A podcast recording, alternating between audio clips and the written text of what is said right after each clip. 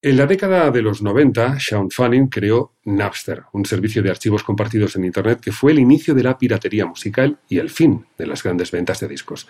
En 2001 aparecía iTunes, en 2008 Spotify, y la piratería dio paso a un modelo de pago por música digital. La venta de discos ya no se ha recuperado.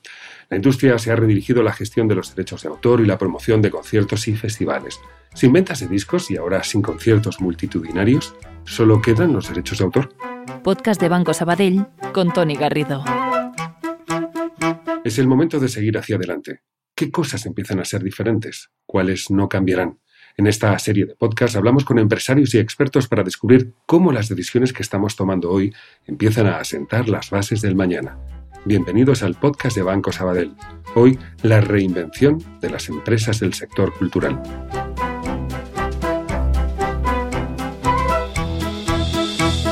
Nos acompaña Jordi Sellas, es periodista, gestor cultural, especialista en estrategia e innovación, director del Ideal de Barcelona, un nuevo espacio dedicado a las artes digitales. Jordi, bienvenido. Gracias. Un placer. En primer lugar, ¿cómo estás? ¿Todos bien?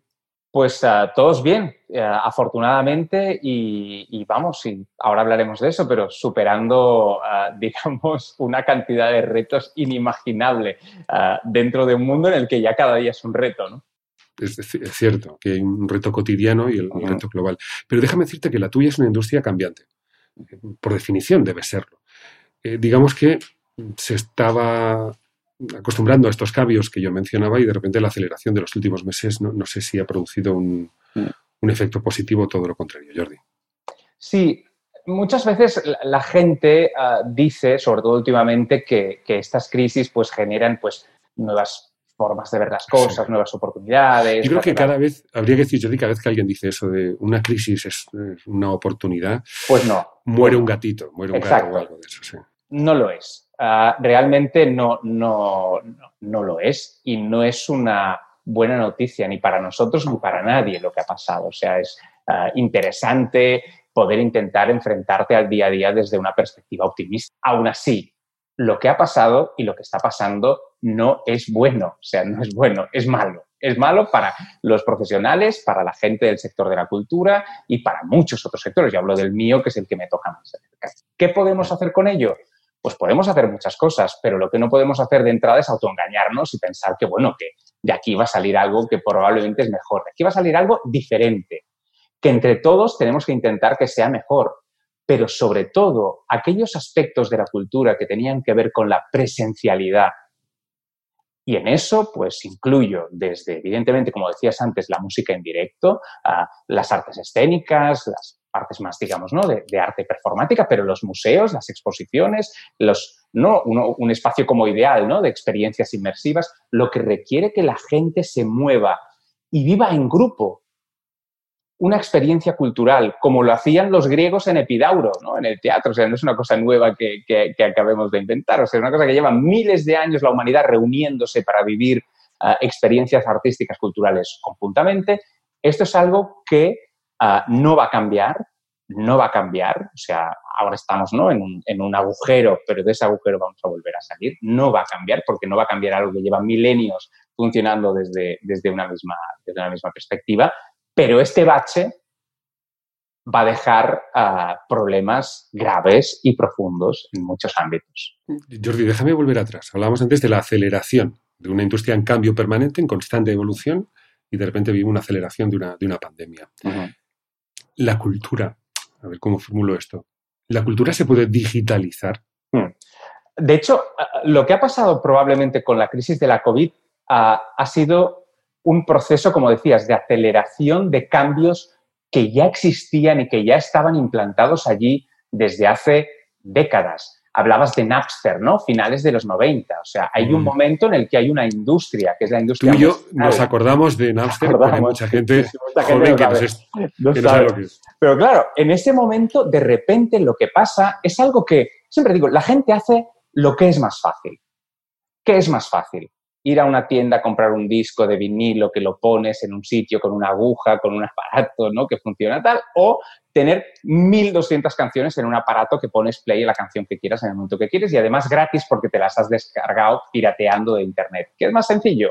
Pues la segunda opción. ¿Qué pasa? Que mucha gente dirá, no, pero la calidad del vinilo y la aguja y el sonido y el cre, cre, cre del disco, perfecto. Pero la gran mayoría de la gente optará por la opción más fácil.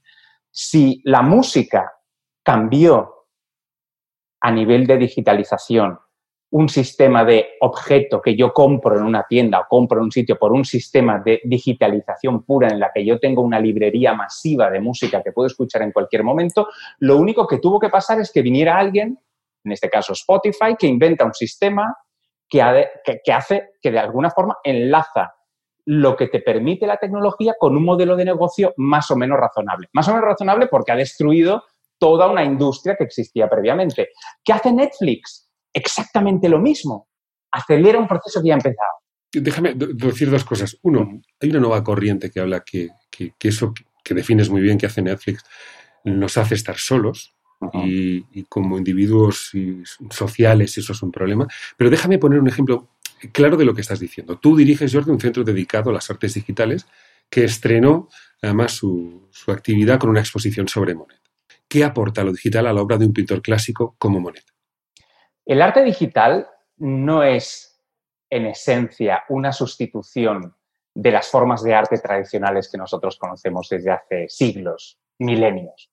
Quiero decir, una experiencia digital inmersiva, un videojuego, una experiencia de realidad virtual no te sustituirá poder vivir presencialmente una ópera en medio de, ¿no? sentado en la platea del teatro a la escala, ¿no? De Milano, o no te sustituirá pasear por delante de las mejores pinturas de la National Gallery o, de, o del Prado, ¿no? De donde sea. Entonces, es ah, de alguna forma la propuesta que nosotros hacemos con Monet, y empezamos con Monet porque él era un innovador en su época, ¿no? Los impresionistas al final se encuentran en la segunda mitad del 19 diciendo, oh, los pintores llevamos siglos intentando reproducir la realidad y hay una gente, tecnólogos, que se acaban de inventar un sistema, primero el de aguerrotipo, que acaba transformándose en la fotografía, que lo que hace es reproducir la realidad tal y como es. Entonces, ¿qué hacemos los pintores? Pues se reinventan, ¿no? A partir de ese momento hay una revolución tecnológica, la fotografía y el cine, que impacta en una forma de arte que llevaba siglos sin cambiar. El arte digital hace lo mismo. Lo que hace no es de alguna forma sustituir lo que ha venido antes, sino que lo que hace es crear nuevos lenguajes, nuevas formas, al final de hacer lo mismo, que es conectar las personas, conectar artistas, conectar creadores con su público, con sus espectadores. Conectar, que sí, al final volvemos una y otra vez a esa, esa palabra. Y hablando de palabras, para mucha gente, Jordi, la palabra gratis es la más bonita del diccionario. Es la palabra, vamos, la mejor. ¿Tú crees que la gratuidad es, una buena estrategia de marketing o, realmente es un arma de doble filo? Siempre acostumbro decir que gratis no existe. No hay nada gratis. Si alguien te está regalando algo. Esto es muy de madre. Lo que acabas de decir es una frase. Exacto. Sí, sí, sí. Acabo de escuchar la voz de mi madre diciendo, a ver. Gratis no hay nada. gratis no hay nada. Pero es que gratis no hay nada. O sea, si alguien te está regalando algo y tú no sabes por qué, estás en una fiesta maravillosa y no sabes quién la está pagando, en algún momento pregúntate que quizás tú estás pagando algo de esa fiesta, no sabes cómo. Entonces, esto es lo mismo, o sea, cuando salen todos los nuevos gigantes tecnológicos, sobre todo a partir de cuando estalla la burbuja digital del año 2000, y surgen los nuevos, los que están ahora, ¿no? Google sobre todo, Apple con su nueva, ah, digamos, con su nuevo enfoque a partir del iPod y del iPhone y de toda su nueva tecnología, Amazon, ¿no? Y sus servicios, cuando surgen la nueva Microsoft, lo que hacen es crear ese concepto de gratis, premium. ¿eh? Esas nuevas son palabras, neologismos, que al final lo que te están diciendo es, estás pagando, pero estás pagando de otra forma. Estás pagando con tus datos, estás pagando con la información que tiene que ver contigo, estás pagando con... Ah, con, ah, ah, digamos, compras posteriores que tú no te imaginas, ¿no? Yo me descargo esta aplicación gratis, pero luego acabo pagando más dinero en Fortnite porque me estoy comprando un montón de vestidos chulos para mis personajes que lo que me hubiera gastado comprando un videojuego completo, ¿no? Entonces, al final esos modelos siempre tienen ah, una, una, forma de generar ingresos, de generar modelo de negocio. ¿Qué pasa? Que en el ámbito del arte y de la cultura la cosa es mucho más frágil y mucho más sensible. ¿Qué ha pasado durante el confinamiento? Artistas de todo tipo se han dedicado a distribuir a través de las redes sociales su actividad profesional. ¿Por qué? por un lado porque son artistas, por tanto el artista necesita expresar, necesita conectar con su público, no, no hay necesariamente una, un intercambio económico entre el arte de quien lo crea y, el, y la percepción de sus receptores. ¿no? Por tanto, de natural los artistas han empezado a hacer cosas gratuitamente, pero han utilizado plataformas que lo que tienen detrás es un modelo de negocio muy específico que tiene que ver con la cantidad de visitas, con la cantidad de usuarios y con la publicidad que hay detrás. Ahí es donde tenemos el reto ahora. Eh, Jordi, déjame hacerte una última pregunta y esta es crucial y, entiendo además la complejidad de, de la pregunta que te formulo. Pero, ¿cómo se puede aprovechar el incremento de consumo cultural que se ha disparado ¿Cómo se puede aprovechar eso para crear una industria que sea sólida económicamente, que ahora no es, por cierto? Tenemos un, reto fundamental, fundamental que, es un reto, diría que político, más que creativo y más que empresarial. Ah, en estos momentos en el mundo hay los gatekeepers, que son cuatro grandes empresas, son cuatro, ¿eh? son Amazon, son ah, Microsoft, ah, Google, Apple, son las plataformas que de alguna forma dirigen cómo nosotros descubrimos los contenidos y llegamos a esos contenidos. Por detrás de estas cuatro grandes podrías añadir Netflix, podrías añadir HBO, podrías añadir algunas más. Esas empresas, prácticamente todas, son de capital norteamericano. Tienen sede en Estados Unidos, son de capital norteamericano. Por tanto, la visión del mundo que se está generando tanto en el ámbito de la música como en el ámbito del audiovisual, que ya lo era desde los 80. ¿eh? Si miramos las películas más vistas en los años 80, la mayoría venían de Estados Unidos. Entonces, ahí tenemos un reto, porque Europa en estos momentos no tiene absolutamente ningún poder de influencia sobre estas plataformas no tiene ningún poder de influencia sobre cómo descubrimos los contenidos, sobre cómo las creaciones llegan a sus, digamos, receptores o a su público, cómo conectamos los artistas con el público. Y eso es un reto político de, primera magnitud.